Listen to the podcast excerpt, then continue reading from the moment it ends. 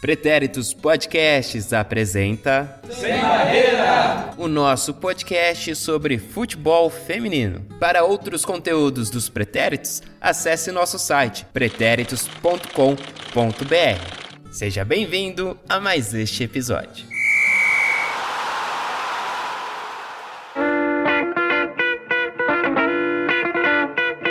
Salve, salve, hein? Começando mais um episódio do Sem Barreira, um episódio especial.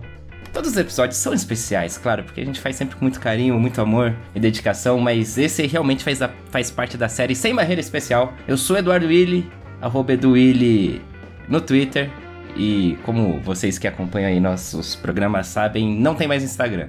Quer dizer, eu tenho, mas eu tô no desintox de Instagram. Aí. Então, é, muito bem, hoje nós temos um programa mais do que especial, eu diria. E um dos motivos é que teremos aqui ela de volta, Eduarda Araújo, Dudinha. Oi, gente, quanto tempo eu tava de licença TCC. licença TCC. É, e ainda não apresentei. Já foi, no caso. Quando o episódio sair, já foi, né? É, quando sair, já foi. Isso aí, então, tá informada, se Deus quiser. Isso aí, eu acho que acredita, acredita no seu potencial, Dudinha. Ah, obrigada. É, é bom tê-la novamente aqui conosco. Tô feliz em estar de volta também. E agora um algo que nunca aconteceu antes, hein, na história desse país e, e de outros países também. países como a Alemanha. Mel Caruso está aqui com a gente, não é por depoimento, ela está aqui mesmo. Quer dizer, Aqui mesmo pela internet. Oi, Mel. Fala, galera, tudo bem? Que emoção estar aqui gravando com mais gente. Vocês existem. É isso aí, então, hein? Em real time aqui estamos com Mel Caruso. Para vocês aí que sempre acompanharam ela pela, pelos depoimentos, mas só para não perder o costume, eu vou tocar aquela campanhazinha do aeroporto também agora. Siga o Sem Barreira nas redes sociais, Twitter, Instagram, arroba Pod Sem Barreira. E também assine nosso podcast no Spotify ou no seu agregador de podcasts favorito. Basta procurar por Sem Barreira. Pronto, vamos lá, gente. Hoje nós vamos falar. É... A gente vai sair um pouco, né, do, vamos dizer assim, do nosso habitual. A gente vai mudar o futebol, a gente não vai falar do futebol de campo. A gente vai continuar falando de futebol feminino, mas vamos falar do futsal, né?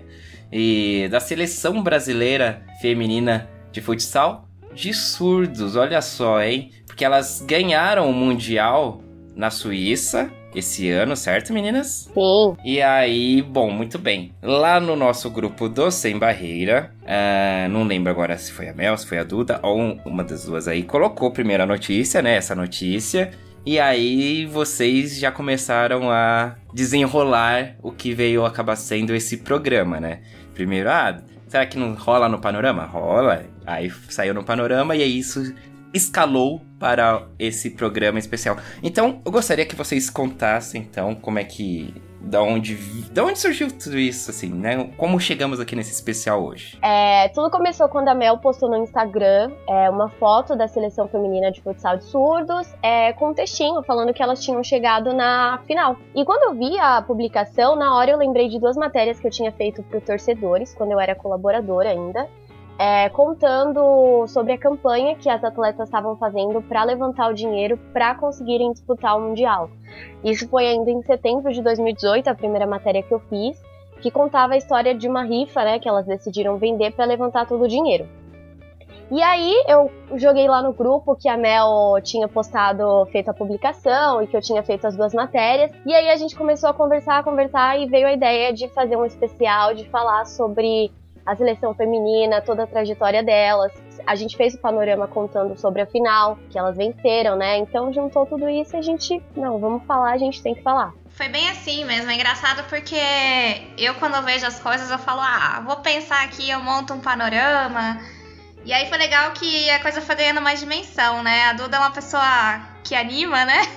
Vai juntando, não, vamos fazer isso, vamos fazer aquilo, e vai dando ideia. Então acho que uma ideia que era para ser só um panorama, né? Só uma visão geral, foi crescendo e foi ganhando essa forma aí, bem legal.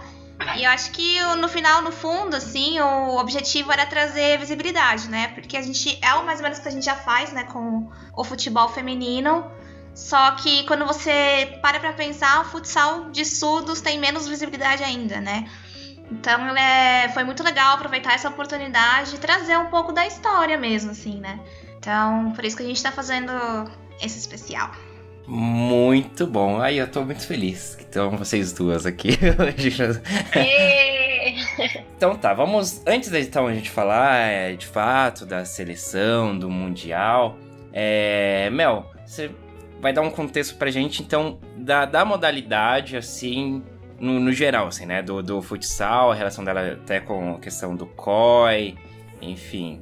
É, isso mesmo. Então a gente, só pra gente poder conseguir entrar na questão da, da seleção feminina, né? E como é que foi esse Mundial, a gente vai querer trazer um pouquinho do, da história do futsal de surdos no país, né? Como é que. qual que é a relevância que ele tem.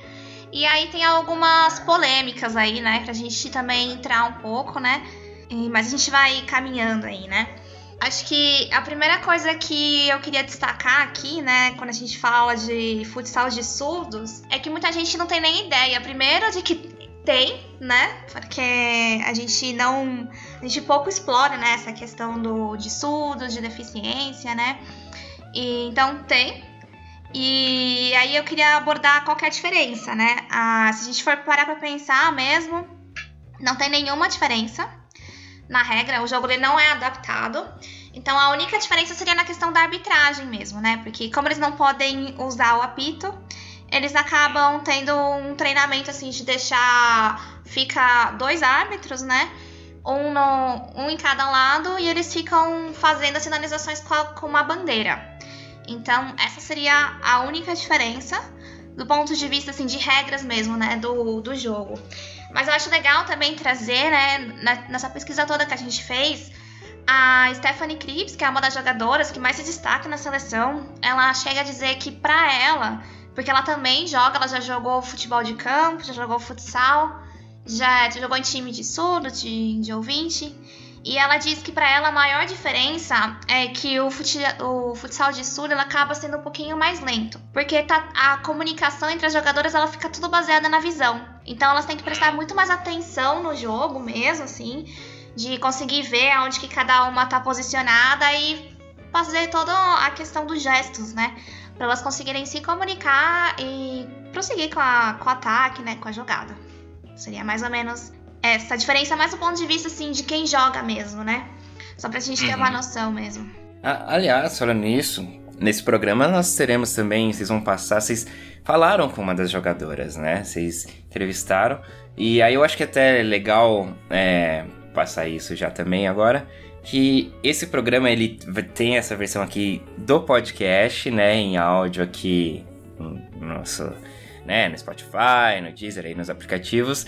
E como a gente também acaba fazendo com os episódios que, não, que são os debates, os numerados, os especiais, entrevistas, esse também vai pro YouTube, mas aí ele tem é, uma peculiaridade a mais esse, né? Porque tem essa questão da acessibilidade, né? Então, gostaria que você falasse também como porque esse programa vai ter a Mel fazendo né, a tradução em Libras aí é, no YouTube. Então, isso daí foi bem bacana, assim, que vocês. Essa sacada que vocês tiveram também. Queria que vocês falassem um pouquinho sobre isso e sobre a, a atleta também que vocês acabaram entrevistando.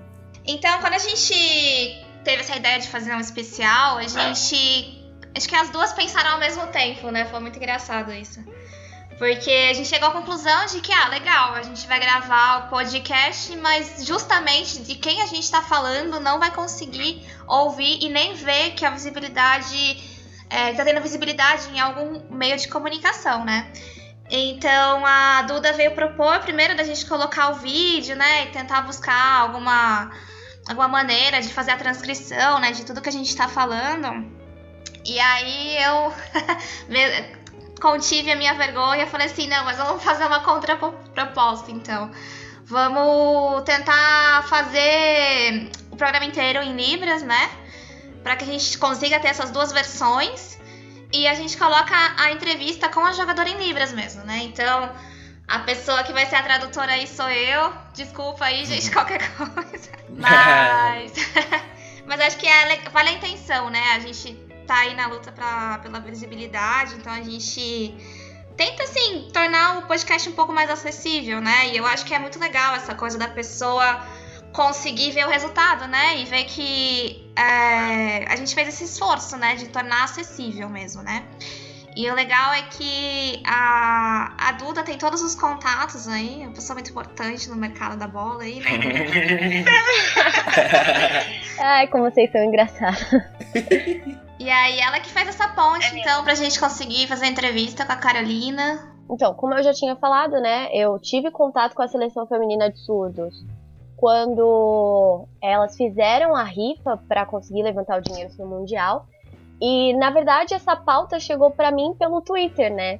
Porque alguém curtiu a publicação da Carolina, que foi a jogadora que a gente entrevistou, falando sobre a rifa, sobre a situação das meninas, que elas precisavam do dinheiro para participar da competição. E eu falei assim, caraca, isso dá uma pauta bem legal. Acho que a gente pode falar para também trazer visibilidade para a seleção. E aí eu chamei a Carolina por direct lá no Twitter, perguntei se ela topava conversar comigo. E aí a gente conversou por texto, ela me contou a história. A gente fez a publicação da matéria, é isso ainda em setembro, né? Quando foi em março de 2019, é, eu voltei a chamar a Carolina para perguntar se tinha dado certo a rifa, e, na verdade, só meio que tentando inserir dentro aqui da, da história, é, uma vez um professor é, de jornalismo tinha comentado comigo que às vezes a gente sempre vai atrás de assuntos é, interessantes, de histórias comoventes, e a gente acaba meio que tirando, entre aspas, proveito disso para ter algum assunto e a gente esquece, deixa pra lá. E aí eu falei assim, eu não quero ser esse tipo de pessoa, então vou voltar atrás das meninas para saber se elas conseguiram dinheiro, se elas conseguiram, ótimo, a gente conta toda a história, se elas não conseguiram, a gente vê o que, que dá para fazer. E aí eu descobri que a rifa não tinha dado certo e elas estavam fazendo uma vaquinha. Então a vaquinha já virou a segunda pauta para toda essa mobilização. É, e aí, isso foi em março né, de 2019. É, conversei de novo com a Carolina, sempre por mensagem, ela me contando a história, explicando a situação delas. É, na época tinham conseguido um patrocinador já, então já foi uma ajuda. Quando foi esse ano, né? Quer dizer, foi em março, aí agora em novembro a Mel fez a publicação falando da final e eu, mano, tipo, eu tinha esquecido, sabe? Tipo, eu deixei pra lá que o Mundial ia ser disputado esse ano. E isso me deu aquele pezinho na consciência, tipo, nossa, sabe, eu não dei continuidade ao meu trabalho. E aí, quando a Mel também topou participar do, do especial, falou assim: não, vamos falar. Eu fiquei super animada para participar. Então, a Carol, né, a Carolina, que agora eu já chamo de Carol, virou amiga aí já. Ela foi super aberta, assim, topou conversar com a gente. Como a Mel contou, a entrevista foi feita toda em Libras, e aí a gente descobriu que a Mel fala Libras, e eu achei isso incrível. Então, assim, quando a gente mandou a quando eu mandei a entrevista para ela, é, o vídeo da Mel, é, na língua dela, sabe? Assim, eu acho que talvez tenha sido algo ainda mais especial, porque geralmente as pessoas não falam Libras, e é sempre por texto. Então já foi algo diferente, já foi algo a mais. E aí ela contou a história pra gente. Ela começou a jogar com 7 anos, é, futsal. Depois que ela viu um time de mulheres jogar, né? Então aí já entra a questão da representatividade. Você vê mulheres jogando e isso te inspira você querer praticar o esporte. E ela começou a jogar futebol por isso, futsal, né, no caso. E depois ela entrou num time de surdos. É, então também tem a questão da segunda representatividade. Não só você vê mulheres jogando futsal, como você também vê que pessoas surdas podem jogar futsal. Então, representatividade duas vezes. É, eu falei que ela tinha começado a jogar com 7 anos, né? Mas na verdade ela só, só se inseriu na modalidade, começou a jogar com mulheres, é, ouvintes no caso, antes de entrar para um, um time de surdos, com 16, né? Então, com 7 anos, ela ainda brincava na rua. E aí, quando ela se inseriu mais na modalidade, ela passou por um time em Curitiba. Ela participou de uma competição em Curitiba, né? E depois ela até é, começou a jogar num time de balneário, Camboriú, ela é de Santa Catarina. E aí a coisa foi andando, foi andando, foi andando e hoje ela é jogadora da seleção, joga como ala. É, só para complementar aqui, acho que uma coisa que a Duda falou que é muito legal é a questão da representatividade mesmo. Acho que quem vai conseguir acompanhar aí no vídeo vai até ver a, a reação dela mesmo. É, que ela é muito que a gente ouve em vários lugares, assim, que ela não, nem sabia que mulher podia jogar futsal, sabe? Por isso que a gente acha que é tão importante ter a representatividade das mulheres, visibilidade, né? Quando ela viu, ela se encantou e ela fala que a partir daí a paixão dela pela bola só cresceu, sabe? E então aquele momento ali tão especial fez com que ela chegasse a duas finais, né, de mundiais e conquistar o mundial, né? E a mesma coisa, a reação dela quando ela fala que ela também encontrou um time de surdos, né? Então acho que você vê que ela conta mesmo. Ela fala, ai, ah, fiquei mais feliz ainda, me apaixonei mais ainda pelo futebol, né? Então é aquela questão de estar entre os seus, né? Se sentir bem representado, né?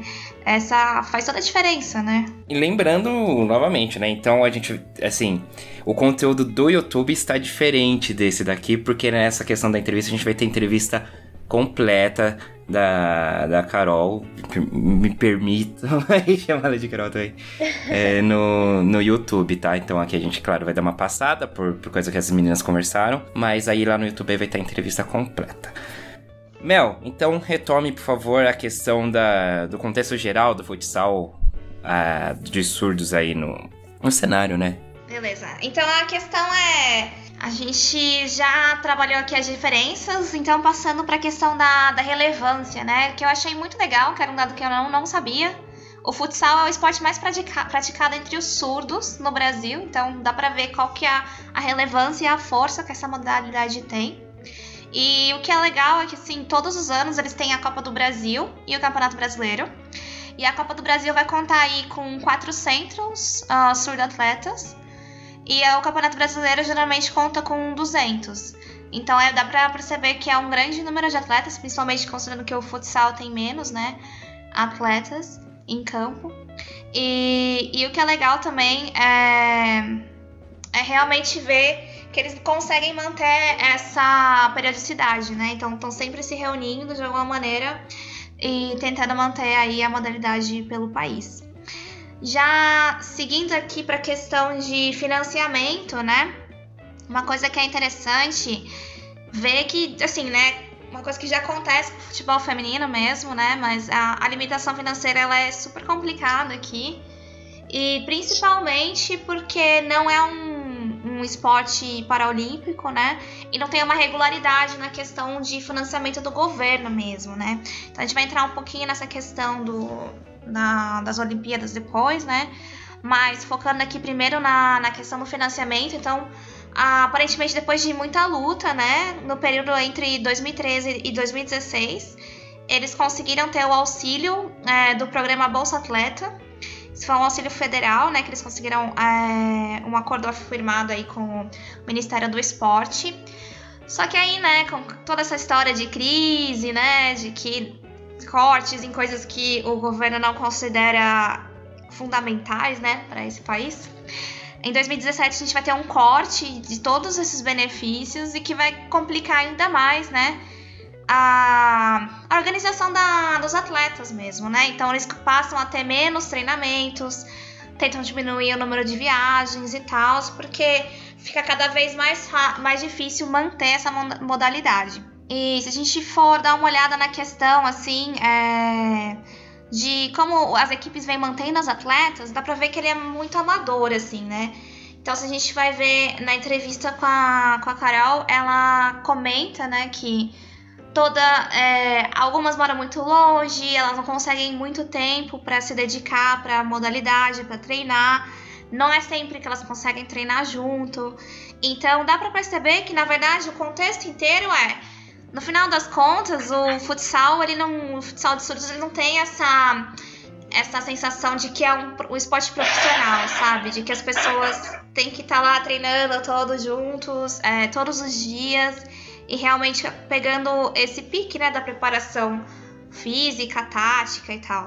Então, a, a maioria das atletas tentam continuar a vida, né? Então, elas estão estudando, elas estão trabalhando. Tem a Stephanie, acho que até ela ela trabalha, faz estágio de manhã, é, trabalha tarde e, tipo, estuda à noite, sabe? Então é toda uma correria, assim.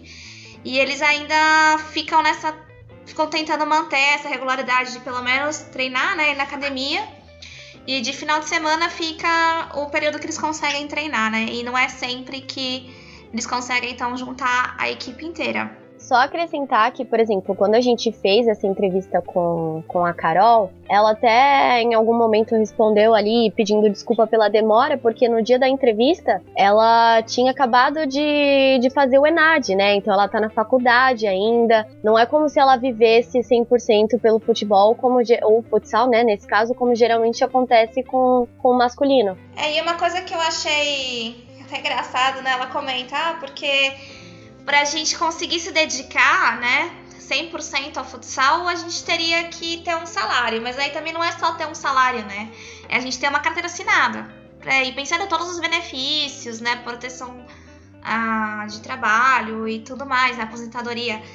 E para ter, para chegar a essa situação de carteira de trabalho, ela nem acredita que tem como fazer isso agora, sabe? Então, teria que ter muita, muita luta para conseguir chegar a esse ponto e quando você tá nessa escolha de, ah, sigo minha vida aqui no que tá certo, ou aposto num futebol, né, numa modalidade que não me oferece nada, as pessoas vão escolher o que tá certo, né? Então é muito difícil, né? Ela fala assim: "Ah, eu quero, eu quero me aposentar um dia, não posso ficar jogando até meus 64 anos, né?"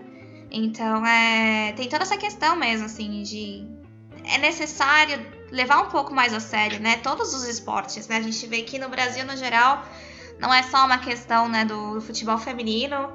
É, sempre a gente privilegia muito, né, o, futsal, o futebol. Ou até aí, de vez em quando, vôlei, basquete, mas de resto, assim, tem muita modalidade que só segue pela, pela paixão que as pessoas têm, né? Pelo, pelo quanto eles se dedicam tudo por fora mesmo, né? E e é engraçado que no final das contas a gente consegue ainda assim superar tudo isso e trazer muita vitória, né? Eu acho assim que, por exemplo, é uma reflexão que eu venho tendo desde que eu entrei aí pro mundo do futebol feminino.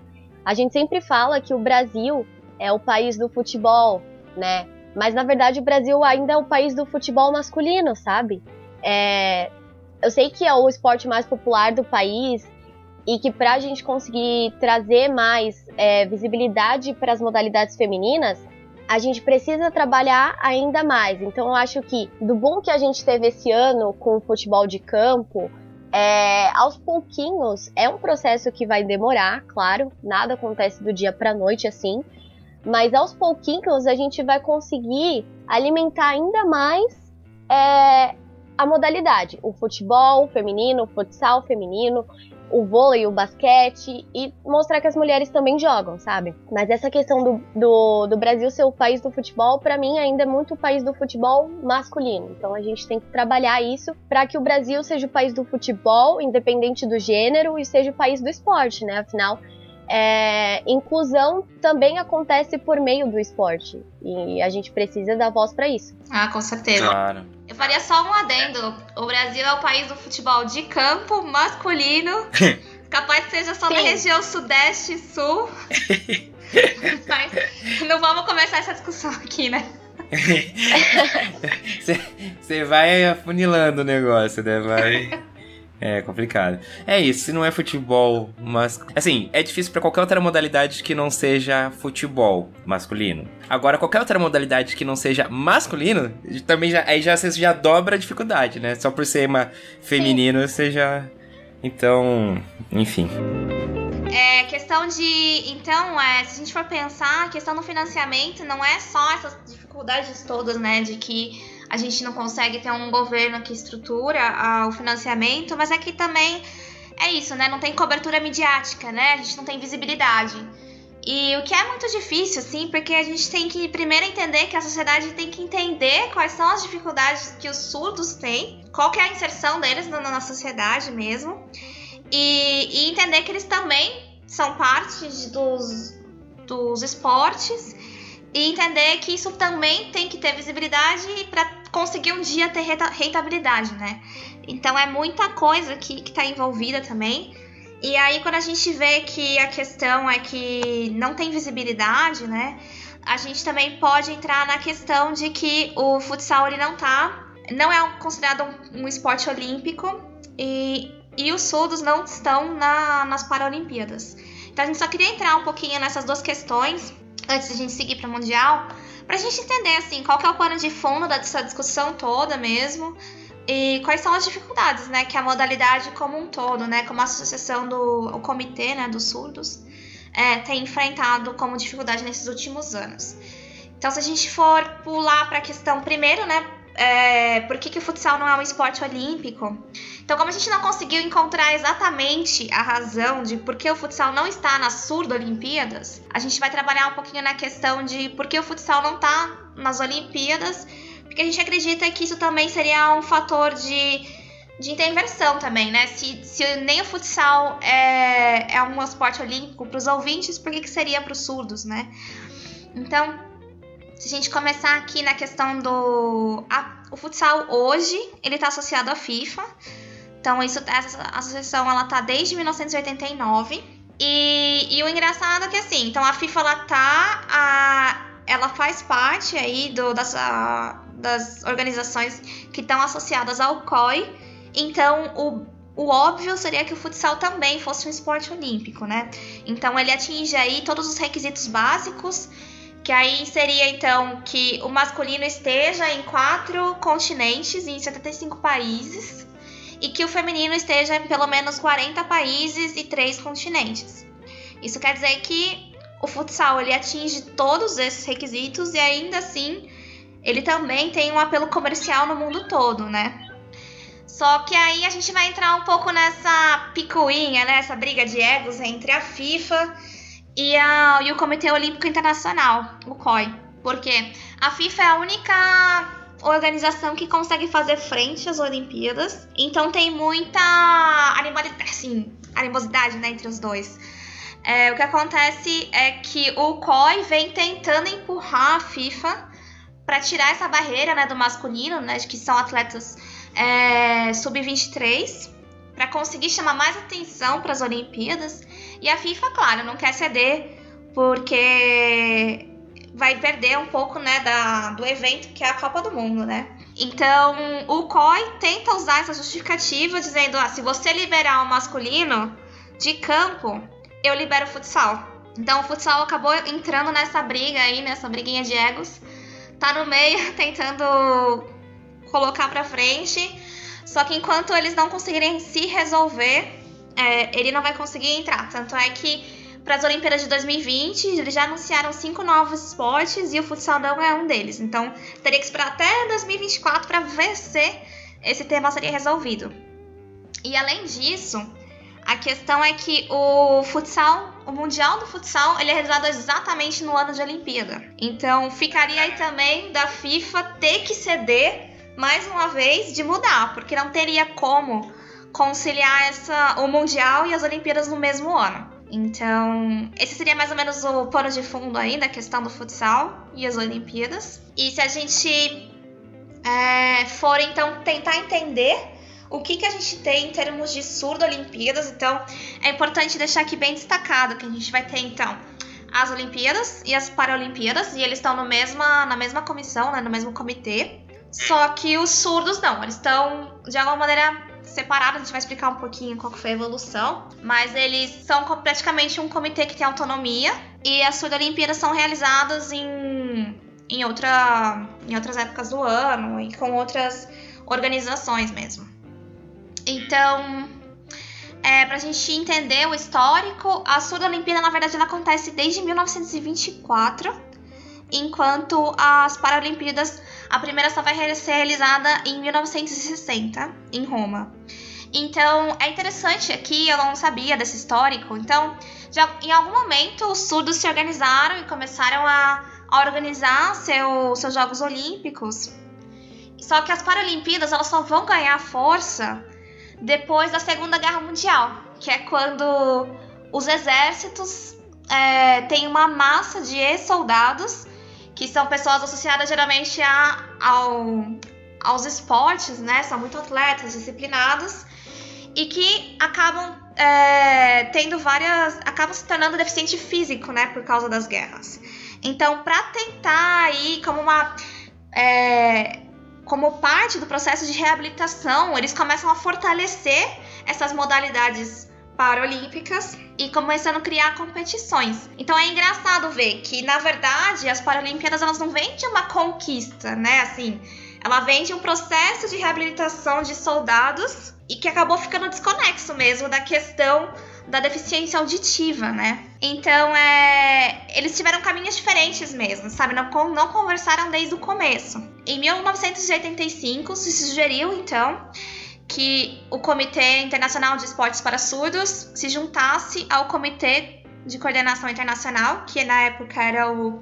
tinha outro nome, mas hoje ele é o, o Comitê Paralímpico Internacional. E eles. Só que assim, no momento que eles se juntaram, eles combinaram de deixar a autonomia é, para o Comitê dos Surdos, né? Só que em 1990, quando ia ter uma nova Olimpíada, dos, as Surdo-Olimpíadas, aconteceu uma briga e assim, é difícil de explicar porque parece que a história inteira ela, ela é meio mal explicada, sabe? Que eu acho que deve ter uh, a visão dos dois lados. Mas parece que estava tudo certo para ter as Sud-Olimpíadas. E aí as, os comitês nacionais começaram a mover todos os, os surdos para a Associação de Esportiva de Deficientes, o que faria e, e é, começou a, a proibir eles de irem para as Surdo-Olimpíadas. Porque o que eles queriam era conseguir chamar atenção para as Paralimpíadas juntando os surdos também.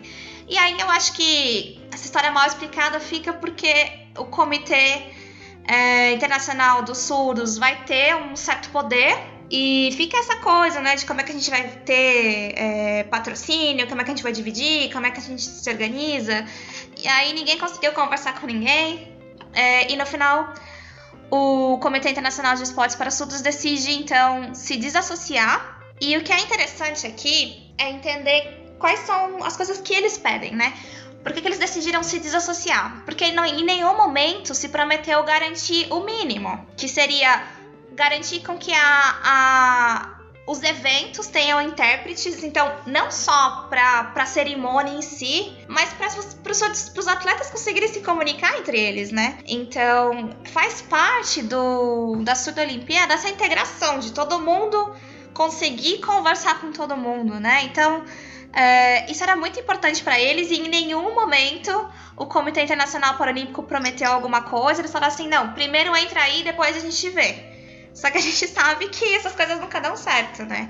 Sem nenhuma garantia não tem como entrar aí, né? E aí, é, e o que é legal também é considerar que os Jogos Paralímpicos hoje, eles têm 4 mil atletas só que os, os surdo-olímpicos eles já têm 2.500 atletas. Então eles dizem aqui que para eles conseguirem integrar esse número tão grande de atletas, eles teriam que cortar a modalidade, eles teriam que cortar atletas e eles não veem isso como uma coisa vantajosa agora, né? Então a ideia é continuar desse jeito e seguir em frente mesmo. E mas de alguma maneira parece que em 2016 eles assinam meio que um acordo com o COI que chega a reconhecer as Surdo-Olimpíadas, mas nada de mais concreto, assim, aconteceu, né? Então, mas eles esperam que, pelo menos com esse reconhecimento, eles comecem a ter um pouquinho mais de visibilidade e possam fortalecer aí as Olimpíadas.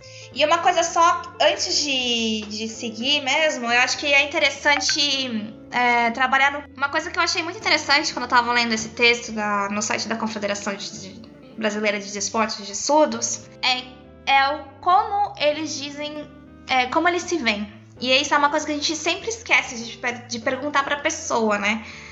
Que tá sofrendo, que está ali, né, nessa posição. Eles dizem que, na verdade, eles não se reconhecem, assim, porque para eles deficiência tá mais associada à deficiência física, né?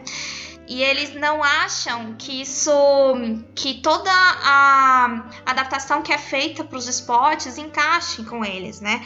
Eles não tem nenhuma, não muda, o esporte não é adaptado para os surdos, é a mesma coisa, é o mesmo esporte. A única coisa é que eles teriam uma certa desvantagem em relação aos ouvintes em questão de, de sinalização mesmo, né? Então, se a gente trabalhar muito mais com o apito, né, com o som, é isso que faz com que eles tenham uma desvantagem. E é essa adaptação que é feita, né? Mas em questão do esporte, nada muda muito, né? E uma coisa que é muito interessante é que eles falam assim, é, vou até citar as aspas porque achei a frase muito legal. Então a sociedade precisa entender e reconhecer as especificidades dos surdos no que se refere à comunicação, à questão da identidade linguística e cultural. Então, eles se reconhecem como uma minoria que fala uma outra língua. Isso eu achei muito legal, porque não é desse jeito que a gente pensa, né? A gente simplesmente. É, é como não encaixa na sociedade, a gente tira, né? Só que na verdade eles só falam outra língua. O que, que a gente faz quando a gente quer se comunicar com uma pessoa que fala outra língua? A gente aprende a língua, né? A gente se comunica. Então, essa que é, pra mim era o mais importante de trazer, assim, pra gente manter é, isso em mente mesmo. Uhum. Pode falar. Eu te cortei. Não, não, não, vai lá, vai lá. Não, só um complemento que, na verdade, a gente nunca para para pensar que, para nós ouvintes, a nossa língua materna é o português. Mas para uma pessoa que nasceu é, com deficiência auditiva, a, primeira, a língua materna dela, a primeira língua, vai ser Libras, né? Então, quando você vê uma pessoa surda escrevendo leitura labial, na verdade já é uma segunda língua, né? Então, assim, acontece um efeito ao contrário. É, eles se adaptam a gente quando na verdade a gente deveria se adaptar a eles, entende? Então, por exemplo, na escola eu nunca aprendi Libras. Eu acho que se eu tivesse aprendido, tido aula quando eu era pequenininha, na faculdade eu tive um colega de trabalho surdo. E eu nunca tive a oportunidade de ter uma conversa na língua, na primeira língua dele. A gente se comunicava ali por sinais, é, leitura labial que ele fazia, é, ou escrita mesmo, né? Então a gente, a gente precisa trabalhar para viver essa realidade. Exato. É incluir mais gente no nosso círculo, né? Ter mais diversidade mesmo, né? Sim.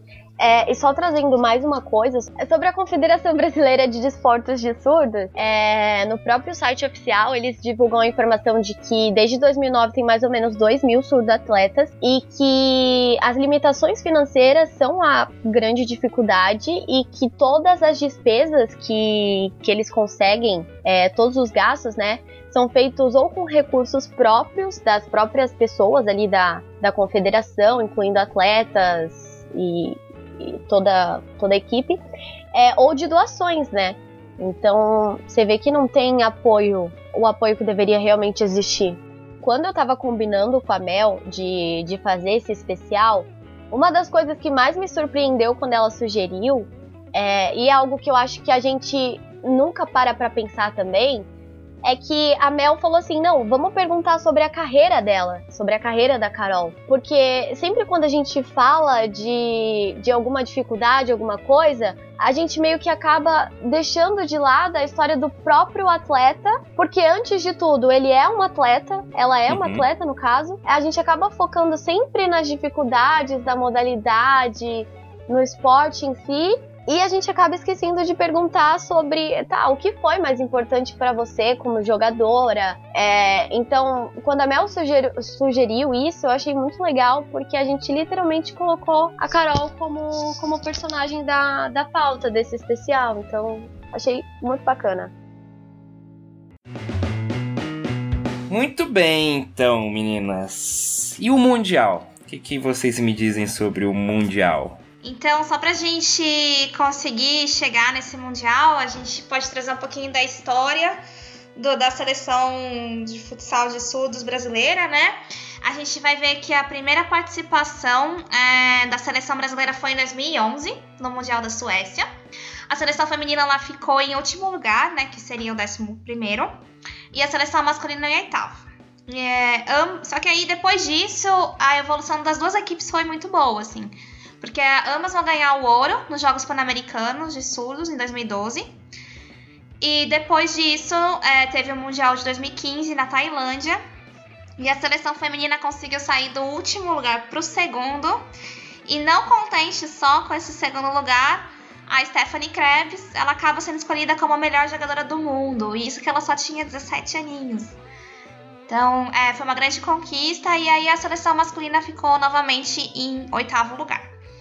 Aí pensando agora na questão já do Mundial mesmo, né? Como a Duda veio trazendo aí pra gente, teve toda uma questão de dificuldade de financiamento, né? Pra ver se elas iam conseguir pisar lá. Elas conquistaram a vaga, mas a gente não sabia nem se ia conseguir chegar lá.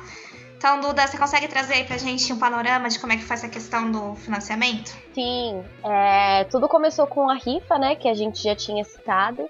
Então, a ideia da rifa aconteceu em setembro do ano passado, né, quando elas já tinham conquistado a vaga mas não tinham patrocínio nenhum. A seleção feminina brasileira de futsal de surdos não tinha patrocínio de nenhuma instituição, muito menos recurso do governo. Então a ideia de fazer a rifa era justamente conseguir o dinheiro para pagar os uniformes e pagar a taxa de inscrição. É, ela, na época elas estavam vendendo uma cartelinha individual a 5 reais e oferecendo como prêmio uma camisa autografada pela Formiga e uma TV de 32 polegadas. Aí conversando com a Carol, né, pra, pra fazer a matéria, ela tinha comentado que se elas conseguissem vender todas as cartelas, pegariam o dinheiro para pagar parte, não era nem o pacote inteiro, parte do pacote de hospedagem com alimentação e o translado. Mas ainda assim, as passagens poderiam ficar por conta delas, né? Porque para ter uma ideia, cada cada jogadora teria que desembolsar cerca de 12 mil reais para cobrir todos os gastos. Então é muito dinheiro. E quando você não tem apoio, isso se torna uma dificuldade muito maior. É, e aí, como a, a rifa é, acabou não sendo suficiente para arrecadar todo o dinheiro, é, em março desse ano, já pouquíssimos meses antes do, do início do Mundial, elas fizeram uma vaquinha online, né? Então essa vaquinha ela tinha com o objetivo de arrecadar 5.500, mas elas só conseguiram o valor de 2.860. O que ajudou a completar é, os gastos para disputar o Mundial foi o patrocínio da Cavalete, que ajudou com o recurso financeiro para o uniforme de jogo, alimentação e tudo mais. E a IDOT, que ajudou com, com os gastos de alimentação. Mas as passagens ainda foram custeadas pelas atletas, pela equipe, né? Então não foi aquela coisa de 100% é, ajuda, recurso. Elas ainda tiraram parte do valor aí da para participar da competição do próprio bolso. Se a gente for dar uma olhadinha na, nas atletas que foram convocadas aqui, vou acho interessante falar todos os nomes só pra gente conhecer um pouquinho mais. Então a gente teve a Fernanda, Carolina, Elidiane, Josiane, Soraya, Suzana, Muri Murielle, Laelen, Andressa, Vanderleia, Stephanie, Vanessa, Talita e Aline Flores. Então essas foram as nossas guerreiras que nos representaram ali na Suíça. O Mundial, então, ele foi realizado entre o dia 9 e 16 de novembro, em Winterthur, na Suíça, e ele contou com 12 seleções. Então a fase de grupo ela vai ser dividida em, é, em três grupos de quatro seleções. E essa fase, é, todas as seleções jogaram todos os dias, entre os dias 9 e 11 de novembro. Então no grupo A a gente vai ter a Suíça, Brasil, Tailândia e Holanda. No grupo B a gente vai ter a Alemanha, Espanha, Rússia e Irlanda. E no grupo C a gente vai ter o Japão, Suécia, Polônia e Finlândia. Então a gente vai ter aí é, uma primeira fase que termina com 35 gols do Brasil e nenhum gol tomado. Então o Brasil arrebentou nessa primeira fase. Depois a gente vai ter quartas de finais, né? É, o Brasil ganhou de 2 a 1 contra o Japão. A semi foi contra a Alemanha. Olha aí, hein, futsal. Olha aí, hein? É, fazendo a revanche, hein? Pô, livrando a nossa alma. É, o Brasil 8 a 4 e a final então foi no dia 16, 4 a 0 contra a Polônia. Então, no agregado, a gente vai ter uma campanha que contou com, 20, com 49 gols marcados, 5 sofridos, então 44 de saldo. A gente vai ter a Laellen como a artilheira da seleção, com 12 gols. E além disso, ela foi eleita como a melhor jogadora do Mundial. E a Stephanie Krebs foi eleita a melhor jogadora jovem. Então ela já foi a melhor na outra Copa. Ela foi a melhor jogadora jovem, então aí com seus 21 aninhos, se eu não me engano. é, e então é, foi uma campanha sensacional, né? Muitos gols e não tem, né? Indiscutível dizer. Ganhamos aí. Uhum. 4 a 0. Invictus.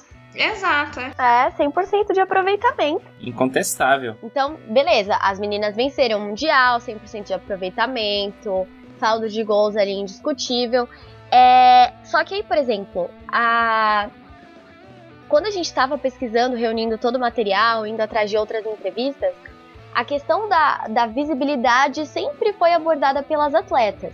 E aí, quando as meninas ganharam o Mundial, foi quando a gente conseguiu achar mais conteúdo, né? Eu vi muitas páginas, até comentei com a Mel, é, muitas páginas falando da final. Só que, assim, muitas matérias traziam só que elas tinham sido campeãs, não traziam o histórico inteiro de como tinha sido o Mundial. Então, assim, foi aquela cobertura da final, não foi a cobertura da competição como um todo. É, mas vale ressaltar que, por exemplo, a página Quebrando o Tabu, né, que é super conhecida, é, publicou sobre a conquista das meninas e foi, teve mais de 79 mil curtidas, 20 mil compartilhamentos, então teve um alcance muito grande, né? É, o pessoal, as atletas Laellen, a Vanessa, a Vanessa? A Laellen, a Vanessa, a Vanderleia e a Josiane ganharam menções honrosas do plenário da Assembleia Legislativa do Paraná é, pela conquista do Mundial. E assim, a gente agora tem, tem o boom da final, né? Vamos ver como vai ser mais pra frente, se as pessoas vão, vão atrás da, da modalidade como um todo, né? Não só ficar pelo, pela conquista da taça e depois ficar de lado. É, a gente trazer a discussão sempre, né? Não só quando, quando acontece alguma coisa, né? É tentar fazer com que isso seja um tema no dia a dia das pessoas mesmo, né? Mas eu vou só complementar aqui, Duda. Repercussão não sem barreira também, hein? Agora vai. com certeza, com certeza. Não, Afinal de contas, somos oportunistas da Copa, né? É, então é. ó, outro mundial que a gente tá sendo oportunista, hein, gente? Mas assim, não criticando o fato de muita gente só ter falado do Mundial agora. Eu acho que talvez muitas pessoas não, não tivessem conhecimento é, da, da modalidade e tudo mais.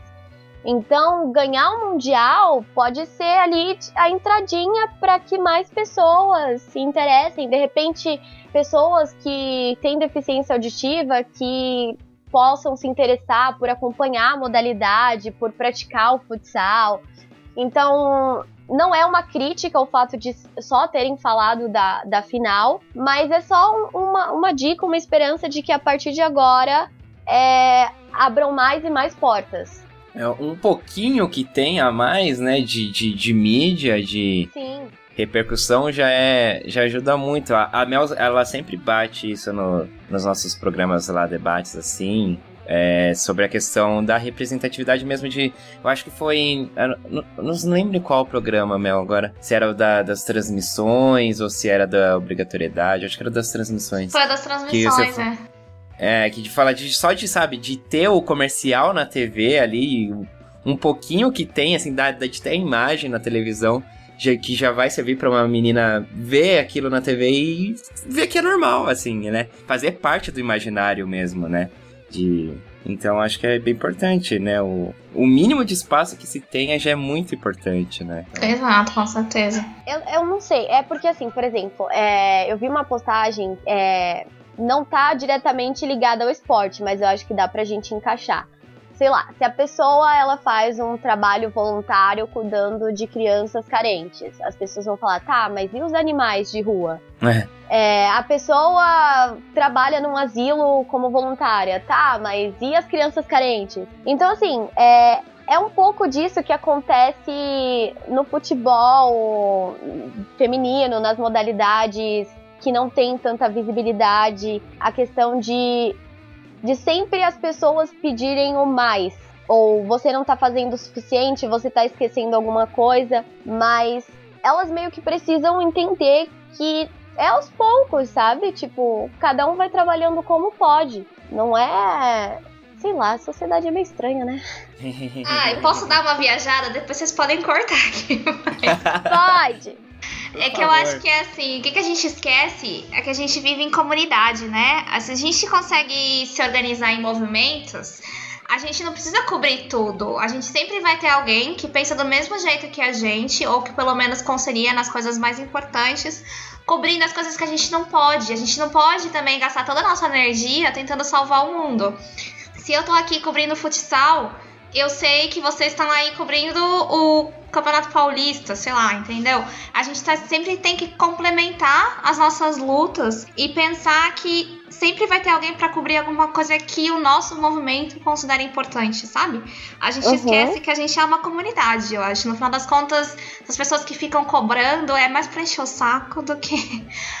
Qualquer outra coisa, né? É, não, é. E outra, e mesmo assim, nessa comunidade aí, tem muito também, acontece de quem realmente tá fazendo alguma coisa, mas aí acaba pecando, vamos dizer assim, no questão de, tipo, ah, mas a minha luta é mais importante que a sua. Ah, né? sim. Então sim. também acontece isso. Mas enfim, né? a gente vai, vai levando.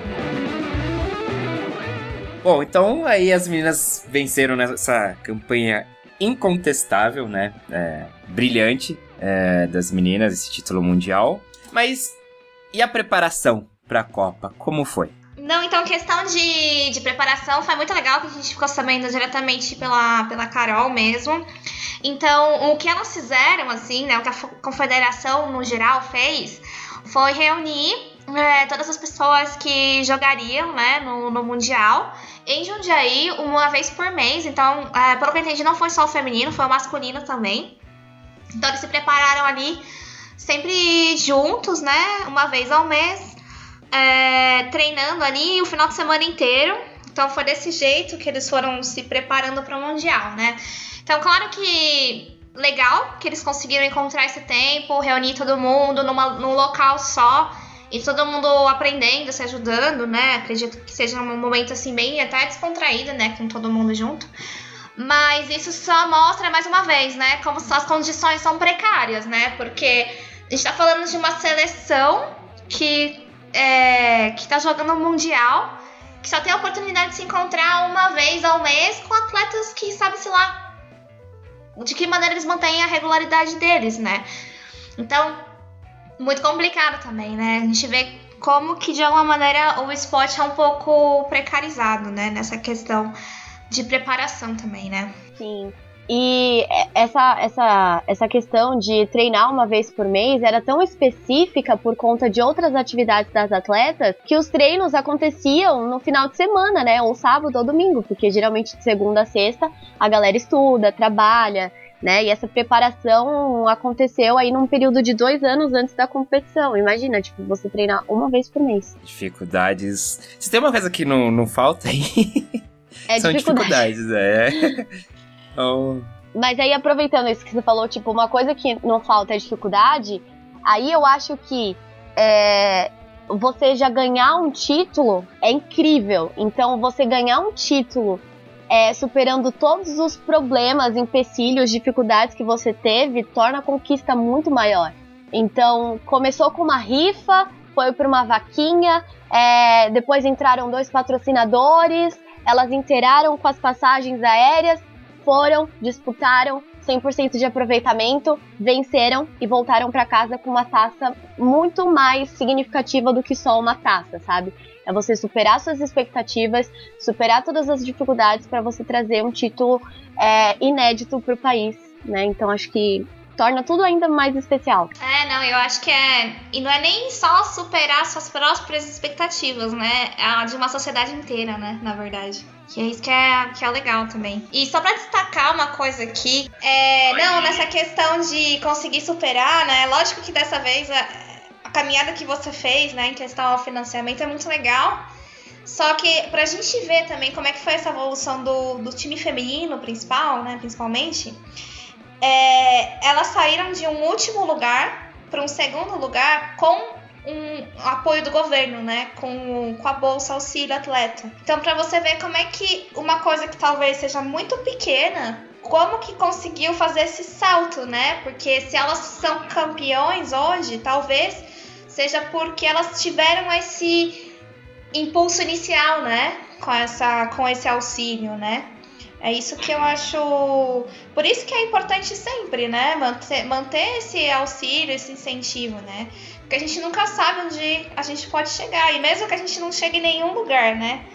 A questão de você ter alguém que busca integração à sociedade através do esporte é tão mágico, né? A gente não pode tirar isso das pessoas. Pois é, é, é, é que assim, o governo atual não me surpreende, mas é, é tão claro assim a, a, a mudança que o esporte pode trazer e traz para a sociedade, para quem está envolvido ali, e em, em muitos níveis, né? E sei lá, mas tem gente que acha que é só lazer, sei lá, é só, não sei, entretenimento. É que eu, eu acho, na verdade, a intenção é justamente não nem dar essa esperança, sabe? Quando você dá esperança é muito perigoso. Você consegue mudar um país, né?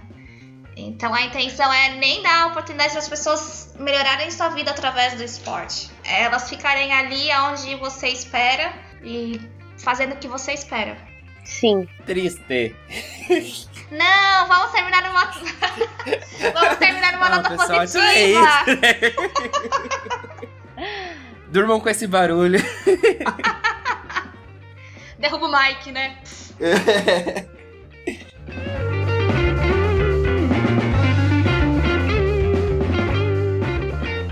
Tá bom, então, depois desse, desse baque aí de realidade, de sociedade brasileira, a gente vai chegando aos finalmente.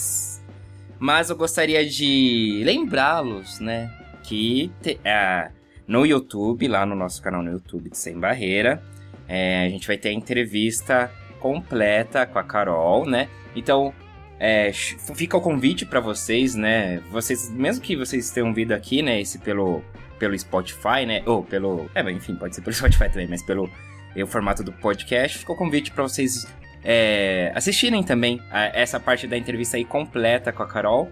E aí, meninas, então só pra trazer pra quem for ouvir, for assistir lá também, então, como que foi o, o, o papo de vocês, sobre o que vocês falaram com, com a Carol? Ah, eu posso falar como experiência pessoal, né? Eu acho que desde que eu tô aqui no Sem Barreira, acho que acho que eu não passo nenhuma semana sem ficar emocionada com futebol feminino, né? Até me sinto meio boba de vez em quando. Mas eu acho que é, foi muito legal, assim, conseguir é, proporcionar, né? Mesmo pra mim, assim, né? Conseguir me comunicar, então, em Libras, mandar a entrevista e ver a resposta dela. Então, pra mim, me emocionou muito, assim, ah, ver a resposta dela, assim, toda a paixão que ela tem, né? Só fazendo ade- adendo aí, que seria é, a gente também conquistar muita coisa aqui, né? Então, isso foi uma coisa que me emocionou muito. É, falando então no geral da entrevista, então a gente tentou, como a Duda tinha comentado, focar primeiro na questão da carreira dela mesmo. Então, entender é, como que ela começou no futebol, né? Se ela começou aí como uma brincadeira, né? Como que ela se inspirou para então ser uma atleta mesmo, né? E começar. E ela vai descrever aí pra gente a carreira. É muito legal ver a reação dela mesmo, assim, sabe? Você realmente vê o brilho nos olhos, a paixão que ela tem pelo futebol. Muito legal. É muito legal é, quais são os momentos que ela diz que são os mais marcantes da carreira dela. Também, assim, você vai ver quão é importante todas essas conquistas pra elas, né? Dá pra ter uma dimensão, assim. Lógico que, querendo ou não, qualquer campeonatinho pra gente já é uma felicidade, né? Imagina pra elas, então, ter o Mundial mesmo, né? E aí, em questão, a gente tentou focar primeiro na carreira dela, mas depois aí a gente foi perguntar da, da modalidade, então a gente quis entender quais são as, as condições atuais, quais são as maiores dificuldades, é, como é que foi a questão da preparação da Copa do Mundo, né? Que foi a informação que a gente trouxe. E toda a questão né, do título e de como é que foi a repercussão mesmo, né? Então foi mais ou menos isso assim que a gente tentou é, cobrir. Ah, teve a questão do financiamento também, né, Duda? Então a gente tentou cobrir aí tudo que a gente tinha de dúvida para poder trazer para vocês a informação mais completa possível. Bacana, muito legal. Então confiram lá, tá? No YouTube, lá no nosso YouTube também. Esse trabalho espetacular do Araújo, Mel Caruso. Estou. Me sinto privilegiado de estar aqui nessa, neste programa com vocês. Vocês são espetaculares, fantásticas. Só tenho a agradecer pelo. Por vocês serem quem vocês são. Ai, para, eu vou chorar. Quem que é essa pessoa sério, que eu não gente. conheço? Eu sou emotiva. Duda Araújo, Eu. prazer revê-la. Revê-la não, né? Reouvi-la aqui. Isso aí. Nossos- Não, se é pra falar de agradecimento, queria agradecer ao Eduardo Willi, que me convidou pra participar do podcast ainda antes da Copa. E que foi super paciente sempre que eu precisei de ajuda. É, a Mel também, que topou participar do, do especial e que eu, eu meio que senti que eu não, não ajudei tanto como eu deveria. Mas ela foi super paciente também, trouxe muita informação. Eu confesso que eu vi o vídeo da entrevista em Libras inteiro e fiquei morrendo de vontade de, de aprender. Então tinha coisa ali que eu entendia meio que pela, pela leitura labial, né? É, e algumas coisas que eu até lembrei, assim, tipo o sinal de desculpa que eu tinha esquecido, achei super fofinho, né? Que é tipo o sinal do Ronaldinho ali, achei sensacional. Bug Luzi? é. Então, assim, é, tô super empolgada com, com esse especial. É, quero, quero muito aprender Libras, de verdade. Eu acho que, que, você poder conversar o, o, brilho, isso que a, que a Mel falou, do brilho da, da Carol com, com essa entrevista, assim, sabe, acendeu uma chama em mim, tipo, não, vai atrás. E então eu queria agradecer vocês por isso também, tá? Oh. É ah, muito fofa. A gente tava com saudade, Duda. Ai, tá gente, eu também. O TCC foi horrível. Mas. Mas tá acabando. Mas nasceu, né? Quer dizer, nasceu. vai ter acabado. É, acabou, acabou. Aí 2020, Dudinha vem com tudo, né? No Sem Barreira, né, Dudinha? Isso aí, Ou você já assinou com outro lugar? Forte. A gente vai ter a, as férias coletivas, é isso? Ô, louco, meu, já tá pensando em férias? Eita, Dudinha. Sim, teremos. É, gente. Ouvi não é dia trabalho, ouvi... gente. Não existe férias, não, gente. Caraca. Ô, Mel, dá uma sabotada aí nos campeonatos da Europa pra ter uma paralisação maior aí. É, pode deixar, tem o poder. Melzita, nossa, muito legal você participando aqui em real time. É verdade, gente. Então ela não é uma produção nossa, algo que a gente sabe.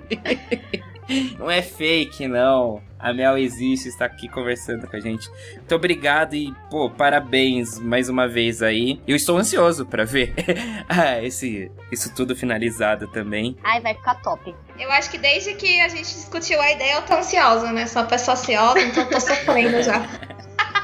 Mas não, acho que de para deixar aqui, primeiro eu vou agradecer todo mundo, né? Porque se a Duda falou que agradece a Edu pelo convite, eu ainda não sei o que eu tô fazendo aqui no Sem Barreira. Então... Ah, não! Vamos que vamos! Como assim? Mas isso dói o ouvido, dói o ouvido. esses, esses loucos aí decidiram me dar a oportunidade, né? Vamos lá então. É, não, é agradecer também. Acho que é muito legal poder fazer parte, poder ter espaço, né? De trazer essas ideias loucas aí, de dar trabalho pra todo mundo e seguir em frente. E eu acho que pra gente não terminar numa nota de fim de mundo aqui, né? Trazer uma coisa mais positiva, eu acho que é isso, sabe? Mesmo para mim o que me emociona é que mesmo dentro de todas essas dificuldades, a gente ainda tem gente que nos inspira muito, assim. É, é o brilho nos olhos da Carol, é, são as meninas que jogam com toda a força, todo o esforço que elas podem, é todas as dificuldades que elas conseguem superar. E isso só prova que isso tá dentro da gente, sabe? Eu acho que de alguma maneira a gente tá aí para viver em comunidade, para se ajudar, pra gente também valorizar é, todos os, os valores que cada um tem e as, e as diversidades, né? A gente tá aqui para isso, assim, e não tem por que a gente se abalar. A gente vê essas pessoas se inspirar e saber que também é por elas que a gente tem que seguir em frente, né? E pela gente também. Então, vamos levar essa conquista pra aquecer nosso coraçãozinho. Vamos ver a entrevista com a Carol, que tá com brilho no olho aí. E vamos que vamos. Vamos, vamos conquistar, vamos é, chocar mais a sociedade cada vez mais. É, boa. Posso fazer um adendo? Pode. Pode. É, eu sempre tive, assim, na minha cabeça que a gente poderia mudar o mundo, né? É uma coisa, eu não sei se é, se é só de estudante de jornalismo, mas ou outras pessoas também. Mas quando a gente entra na faculdade, a gente entra com essa ideia de que não, a gente vai mudar o mundo. Mas ao longo desses quatro anos você percebe que você não vai mudar o mundo sozinho. Mas uma coisa que me fez refletir é que a gente pode não mudar o mundo todo de uma vez, mas a gente muda pequenos mundos. Então, por exemplo, aqui o Sem Barreira, a gente está mudando o mundo, o mundo do futebol feminino. Então não deixa de ser um trabalho que merece reconhecimento por tudo que a gente vem fazendo e por tudo que elas vêm fazendo também. Então eu só queria colocar isso aqui. Que fofo que acabou esse programa. Pera, tem outro adendo. É, outro só pra adendo. gente Adendo não esquecer. Só complementando. Que é, só complementando, é, a gente mencionou sobre a, a campanha das meninas, né, da seleção feminina de futsal de surdos, mas a seleção masculina também teve um, um resultado legal, um bom desempenho e conseguiu ali a, é, terminar a competição em sétimo lugar. Então também parabéns aos meninos que se esforçaram aí nesse, nesse mundial. Claro. E é isso, acabaram os adendos agora. Ah, então tá bom. Acabamos os adendos. E o programa também. Esse especial foi uma pauta aí trazida então por Mel Caruso e Eduardo Araújo. Eu fiz a edição de áudio desse podcast. O Joãozinho vai fazer a edição de vídeo, né? Ou já fez, né? É, as trilhas originais, trilhas musicais aqui que usamos, são todas compostas pelo Marcelo Murata. Sim, ele não só é um artista fantástico desenhando, ele também é músico. E com trocadilhos também. Com, é, com trocadilhos também é o, ele tem um talento nato também. Então é isso, a gente vai todos juntos e misturados. E partiu férias, né, gente? Uh! tchau, tchau, pessoal. Até o próximo programa. Que não, acho que ainda esse ano vocês ainda vão ter mais algum programa, tá bom? Eu confio, confio no potencial sim da galera, mas em algum momento a gente vai parar e será avisado. Beijo, outro, tchau. Beijo, tchau, tchau.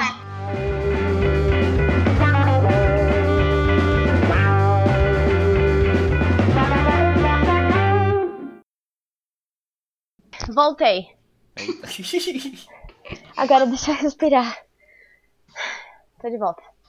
Foi bater no vizinho? Hã? Foi bater no vizinho? Aham. Aham. Cheguei lá Foi na um porta socão. dele. Mentira. Um socão. Mentira, fui não. Não posso agredir ninguém. tá. Não pode mais? É, é, tipo, Não, é que eu ainda não comecei as minhas aulas de luta, né? Eu não posso arriscar. Entendi. É um passo maior que a perna, né, ainda. É, não, não dá.